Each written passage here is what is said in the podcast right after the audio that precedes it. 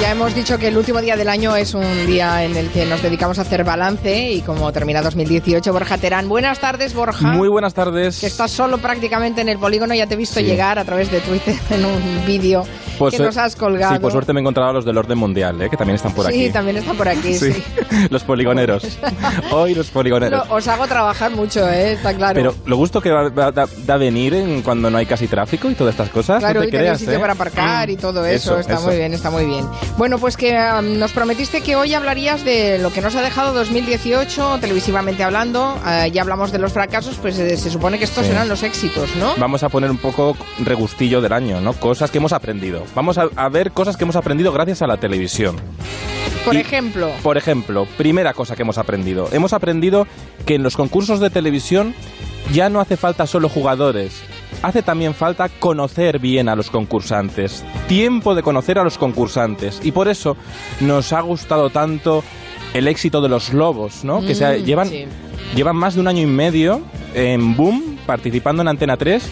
Empezaron en, en mayo de 2017, han, cu- han cumplido todo este año, todos los, todos los, todos los días con, con, con- en el programa. Y claro, ha habido un concursante que se ha tenido que ir. Claro. Eh, José Pinto. Hablaremos, eh, um, sí, lo recordaremos, pero ¿sabes?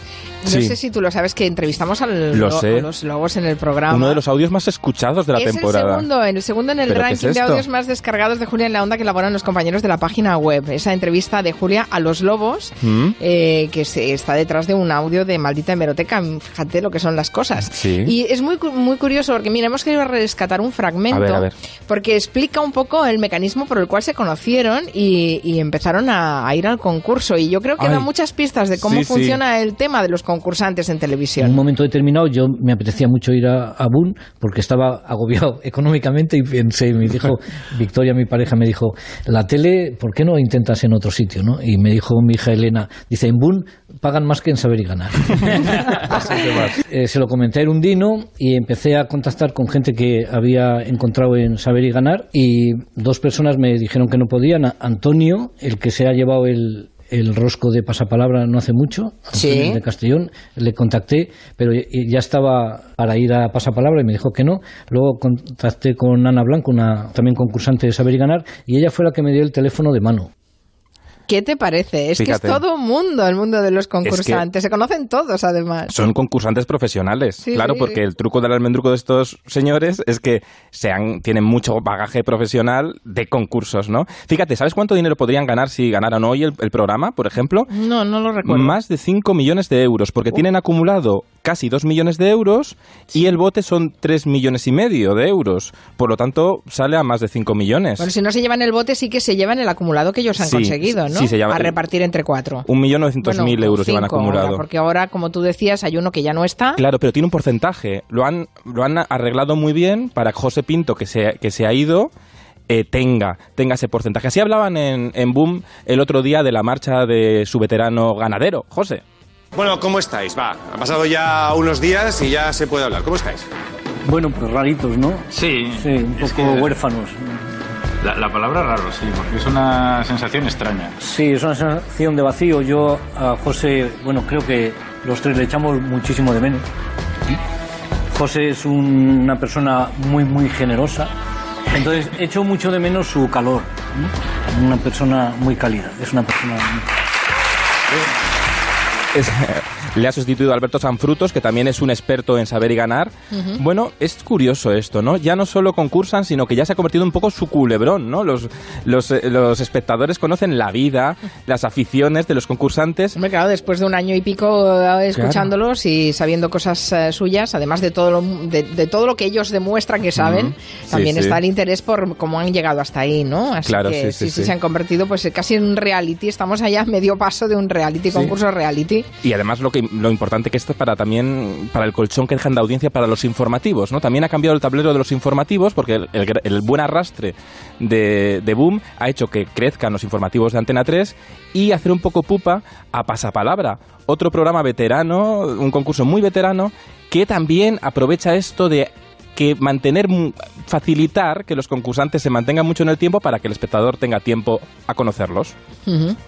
Claro, porque eh, cuando los conoces generas una cierta simpatía, empatía más fácil, ¿no? Y entonces, bueno, pues quieres saber alguna cosa más de Ese es el secreto de los culebrones, Borja. Sí, Contra más episodios tenían los culebrones, más seguimiento también tenían. porque al final formaba parte de tu vida el culebrón, ¿no? Y, ahora los lobos son pues como el amigo que con el que estás preparando la cena todas las noches. La televisión y los concursos muy especialmente es empatía. Empatía para bien o empatía para mal. Que te caigan bien o que te caigan mal. Entonces así juegas desde el sofá mucho más tensionado, digamos, ¿no? bueno, Los Lobos, el gran éxito televisivo del 2018. ¿Por qué más pasará la historia televisivamente hablando este si año? Hablábamos de, la, televisión es emoción, aparte de tensión, y si ha habido un momento emocionante ha sido la marcha de Carlos Alcántara de Cuéntame cómo pasó. Qué cosas. Eh, la serie, el hilo conductor de la serie, el narrador, el personaje narrador, Carlitos, tras 17 años, hemos visto crecer a esta chavala, al actor, a Ricardo Gómez, le hemos visto crecer 17 años, ¿no? Ha quedado su vida retratada como un documental. Y, la, y la, serie, bueno, el actor decidió marcharse eh, para emprender nuevos proyectos profesionales y la serie cerró estupendamente bien el adiós a un personaje tan icónico como sabéis, eh, Cuéntame se, se, narra a través de, la voz en off de ese Carlitos Alcántara, pero, pero por primera vez escuchamos en Cuéntame la voz de Carlitos Alcántara en Ricardo Gómez. Fue así, muy emocionante. Reflejado en ese espejo de agua. Era ese sueño que me acompañaba desde pequeño y que ahora por fin cobraba sentido. ¿Qué pasa?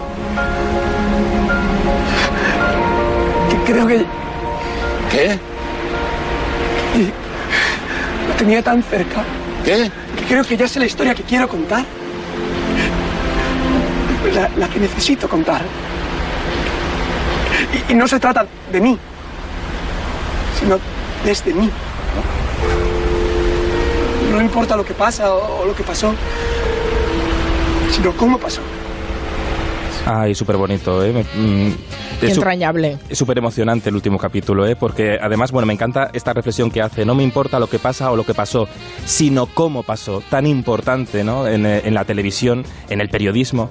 Y la serie, cuéntame, si es probablemente la mejor serie de nuestra historia. Probablemente porque nos ha retratado cómo somos sin quedarse en la trinchera, ¿no? Porque en un país que estamos siempre muy atrincherados, eres de un lado, de otro. Bueno, pues cuéntame, a narrado la evolución de la España de blanco y negro a la España multicolor a través de los detalles que nos unen tan importante y tan emocionante. Y por eso ese último capítulo a mí realmente me emocionó mucho. A mí me lo pasaron como periodista y lo vi a las 7 de la mañana porque tenía que escribir un artículo yo y de repente lo vi en mi casa súper temprano. Y ese momento final del episodio en el que el personaje de Carlitos de Alcántara va a una nueva vida y se encuentra, voy a hacer un pequeño spoiler, pero no pasa nada, se encuentra con las Torres Gemelas. Uy, que no pasa nada, espérate, ya, ya te llevarán comentarios. bueno, pero se encuentra con las Torres Gemelas de Nueva York mm. y es un guiño muy sutil. El último plano de su capítulo son las Torres Gemelas. Y eso es un guiño al espectador porque Cuéntame arrancó dos días después de la caída de las Torres Gemelas. Ay, eso no lo recordaba. Mm, en el episodio que a Carlitos Alcántara se le, se le, se le ocurre la premisa en la que nace la serie, él se encuentra con, el, con, las torres que protagonizarían el acontecimiento que casi impide que se estrene la serie. Porque claro, que eh, esos días fueron tan convulsos que Televisión Española se planteó el estreno. Y al final lo estrenó con un mundo conmocionado, esa serie que nos ha retratado cómo somos con todas nuestras consecuencias. Cuéntame, además lleva tantos años que es lo que decíamos antes, ¿no? Forma parte ya de nuestra historia, son como de casa, ¿eh? nos conocemos también. Y ha evolucionado muy bien. 17, 17 años, ha evolucionado muy bien, pero también te digo que ya hay que empezar a pensar, dar un final la, la cosa, ¿no? No nos vaya renovar, renovar o morir. Que no nos vaya adelante. Sí, porque la televisión de hoy parece que vive mucho de la nostalgia. ¿Por qué? Porque la nostalgia bueno. Mm, Siempre es un buen eh, elemento dramático la nostalgia, ¿eh? Y, publicitario. Porque no tienes que vender un producto mm, desde cero. Siempre picas ya la curiosidad con algo que el espectador ya recuerda. Y que recuerdas seguramente amablemente, o sea que está, está bien, por eso triunfan este tipo de series. Claro, pero bueno, cuéntame, a mí me gusta mucho y creo que es una gran serie, pero vamos que tampoco hace falta que nos adelanten el tiempo, ¿eh? Oye, y, hablando de renovarse o morir, ¿qué pasa con Gran Hermano? Bueno, yo... ¿Va a seguir? ¿Tiene, ¿Qué recorrido tiene Gran Hermano? Esto es como cuéntame, no va a acabar nunca. Fíjate, Gran Hermano el año pasado, lo comentábamos aquí, como el año pasado el último Gran Hermano de Anónimos no terminó muy bien de funcionar, no, no, no destacó, no transmitió. Así que se ha dado una idea a los responsables de Telecinco que el problema es que la audiencia ya no tiene tanta paciencia para conocer a nuevos personajes de reality, cosa que es mentira y lo demuestra los concursantes de Boom, por ejemplo, ¿no? Pero eh, lo que han hecho es realizar todos los realities con personajes famosos. Bueno, famosos más o menos. Famosos dentro de los programas de corazón de, por ejemplo, de, en este caso de Telecinco, ¿no? Entonces, ¿qué hacen? Eh, para evitar esa poca paciencia que se cree que tiene la audiencia, que yo no lo creo, eh, bueno, se intenta tirar de tramas que ya existen, es decir, que ya el programa no empieza de cero, es como que continúa el culebrón de Sálvame, pues continúa en la casa de Gran Hermano. Bueno, es muy interesante, el programa está muy bien hecho porque yo creo que el éxito, que ha sido un éxito este año Gran Hermano, es que no se ha quedado solo en la polémica, sino que ha sido una telecomedia. Y eso, los realities sin humor no existen, no funcionan. Y de hecho, eh, bueno, ha habido un personaje que es Miriam Saavedra, que ha sido la ganadora, que ha sido una fábrica de memes en las redes sociales, de parodias e incluso de canciones para la posteridad como esta. El gusano se mata así, se mata así, se mata así, así. Bueno, canciones para la posteridad, pero... no se mata, sí, qué desastre. Sí, pero te digo una cosa, canciones para la posteridad, pero la posteridad cada vez es más corta. Es muy efímera, ¿eh? la posteridad es muy efímera. A veces este para suerte, ¿sabes? También te digo... Sí, sí, sí, sí. Eh, de todas maneras, eh, mira, acabas de, mencionar dos cosas que son muy interesantes para reflexionar televisivamente hablando. El hecho de que haya alguien que genere memes o que genere contenidos en redes y tal es, es una es prolongar la vida de, la, de, algunos de los productos, ¿no? Y además también contar con esa notoriedad extra que da otro medio que no sea el puramente televisivo. Claro. Y ahí están, bueno, buscando cómo hacerlo, ¿no? Así que si salen de forma espontánea muchas veces es un completo éxito. Sí, al final, eh, si recordamos, por ejemplo, Chiquito de la Calzada. Chiquito de la Calzada era una, era una fábrica de inventarse palabras, ¿no? Bueno, eso siempre en la televisión siempre ha funcionado muy bien, ¿no? Eh, la personalidad, la autenticidad. Este gran hermano guste o no guste, ha tenido mucha autenticidad, ha funcionado muy bien y por eso ha tenido tanto éxito que Telecinco no lo quiere perder y ha inventado otro gran hermano diferente para que la fábrica de crear conflicto y telecomedia de la evasión no pare nunca. con respecto al, tema de, cómo se alimenta un mismo, un mismo argumento para diferentes programas, que es una de las cosas que hace Telecinco, es que esto está muy bien explicado. En un momento en el que eh, se están cambiando algunos de los consumos televisivos y muchas veces son descargas a través de eh, otras plataformas que no son estrictamente en el horario eh, que se sigue de emisión habitual en la cadena de televisión, pues la única manera que tienes de conseguir que la gente esté enganchada a la cadena de televisión, el formato más tradicional, pues es haciendo algo que no tiene ni principio ni final, es un sinfín. Es la televisión acontecimiento que se llama. Sí, sí, sí. Da la sensación. Por eso este año hemos vivido tantos días históricos. Llamaba la Isabel Pantoja Telecinco y era un día histórico, pero en realidad llamó 17 veces en una semana prácticamente, llamó como tres. Bueno, o sea que, bueno, y lo de histórico caía por su propio peso, porque no puede ser algo histórico si está sucediendo cada semana. Claro, pero lo que hacen es ponerlo muy bien en el rótulo en pantalla, pone llamada histórica y lo repiten mucho. Entonces tú repites mucho que es histórico ya el y pones una música buena de fondo.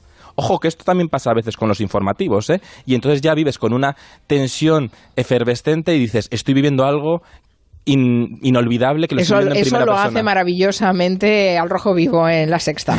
Que con esa música de Champions de final de Champions parece que esté no sé que estás asistiendo al apocalipsis en directo. Claro eso pasa pasa mucho en televisión. Bueno la televisión al final es también pues eso la emoción lo contagia todo. Y ahora en la televisión de hoy casi todo casi todo, no todo, es reality show. Bueno, tenemos que aprender a digerir ese reality show para que no nos coma, ¿no? Y sigamos siendo personas y no nos convirtamos todos en personajes. Mm, dices que el 2018 ha sido también un año de cambio de presentadores. Ay, bueno, esto ha sido muy loco. Mira, esta es la noticia más loca del año, que yo pensaba que era una inocentada, pero era en septiembre, entonces no podía ser inocentada. Telecinco cambió de repente a Emma García y a, a Toñi Moreno, les cambió el programa Toñi Moreno presentaba mm, con buenos resultados Viva la Vida en las tardes del fin de semana de Telecinco. Otra cosa que hace Telecinco es poner, como con- contra el telefilm de la tarde de Antena 3 no puede competir, pues pone un programa en directo, porque su público está muy, eh, tiene muy metido en la cabeza que es una cadena pegada al directo, ¿no? Entonces, había creado un programa a medida de Toñi Moreno y de repente se lo quitan a Toñi Moreno. Y le mandan a Toñi a presentar eh, Mujeres y Hombres y Viceversa, que es este programa interminable de mm, gente con mucho rayo uva que va a buscar pareja, pero en realidad lo que quieren es un mm, conseguir un bolo de discoteca, que es diferente, ¿sabes? O sea, que, mm, pero bueno, entonces han puesto ya a Toñi a presentar a los gente de Mujeres, Hombres y Viceversa y a Emma García en las tardes del fin de semana. Esto es una noticia que parecía una inocentada, pero no, ha sido cierto. L- movimientos locos de la televisión. Que nos bueno, renovación en este caso es No. pasa por quien presenta, ¿no? El programa Sí, y, además marca mucho, ¿eh? porque yo creo que sí que Mujeres, Hombres y Viceversa ha cambiado con Toñi Moreno porque es, es una presentadora mucho más cercana, ¿no? mucho más próxima que Emma García. Uy, lo que he dicho. Uy, vale, no lo subrayaremos. Eh, Ha sido 2018 también un año de éxitos televisivos muy interesantes. Yo creo que hay que recordar que, que ganó un Emmy La Casa de Papel, por ejemplo, ¿no? Bueno, sí, es que además yo creo que ha sido para es que yo no sé si desde la cabina teníamos algún otro Emmy. realmente un Emmy de, tan- de tanto peso ¿eh? es el... Porque sí que Pulsera Roja se, lle- se llevó un Emmy, pero a una serie de ficción infantil, que es otros Emmys que tienen. Bueno, allí en Estados Unidos tienen muchos Emmys, porque les encantan dar los premios. Pero un Emmy grande no nos lo llevábamos desde la cabina de Antonio Mercero en el año 73 con... Y, por cierto, este año nos dejó Antonio Mercero, ¿no? Eh, yo creo que tanto la cabina como la casa de papel tienen una cosa en común y por eso fascinó tanto al mundo. Y es que, por ejemplo, la casa de papel, bueno, ficciones de atracos hemos visto muchas, pero ninguna con ese airecillo mediterráneo que nos diferencia y que tiene que exprimir mucho más nuestra televisión para ser más exportable, ¿no? una, una serie que, que ha traspasado al mundo, ha sido un fenómeno, ese ha sido realmente su premio, ¿no? Es un fenómeno internacional realmente en muchos países. Y por eso estaba cantado que se iba a llevar el Emmy. Como se lo llevó Mercero co- con, esa cabina que jugaba también con el terror cotidiano. Por cierto, Mercero que siempre fue tan buen director de actores, de actores principales, pero también de actores secundarios. Este fin de semana nos ha, nos ha dejado eh, el mítico Romerales de Farmacia de Guardia. ¿Os acordáis de El aquello? sargento Ro- Romerales, sí. ha fallecido su actor, Cesario, Cesario Estebanez. Vamos a recordar aquello de Bueno, para pues hasta más ver. Ya saben, apaguen esa radio o lo que sea, porque es que nos están interfiriendo en el cumplimiento de nuestro deber. Adentro, Romerales. Para adentro Romerales, así que sí que Oh. falleció este fin de Mm. semana Cesario Estebanez, que ha sido un año bastante luctuoso, ¿eh? También nos dejó Álvaro de Luna, el famoso algarrobo Sí. de, de Curro Jiménez. Que, ta- que también estuvo en Farmacia de Guardia, por cierto. También, Eh, es que estaban en todas. ¿eh? Sí, no, y además es que Mercero era, sabía, tom- sabía hacer mu- dirigir muy bien, eh, contar la historia de España a través del primer plano de los personajes secundarios, tan importantes y que nos olvidamos de ellos. No puede ser, no puede ser. Mm, Tienes drama para hoy Ay, también, pero es el último día del año, un poco de... Mira, un po- yo no, yo no me un voy poco de, de, de- de, no sé, de felicidad, Aunque- de optimismo, positivismo y tú sacando dramas, no puede ser. Aunque me miren los del orden mundial, tengo que decir muy seriamente que hemos hablado, hemos recuperado varios tragedias pequeñitas en- dentro de la televisión, pero la televisión también propicia desde dentro tragedias en nuestros hogares. Y es lo que sucedió con las campanadas de Canal Sur en 2015. Así lo sufrió una familia. Escuchemos. cuarto? No,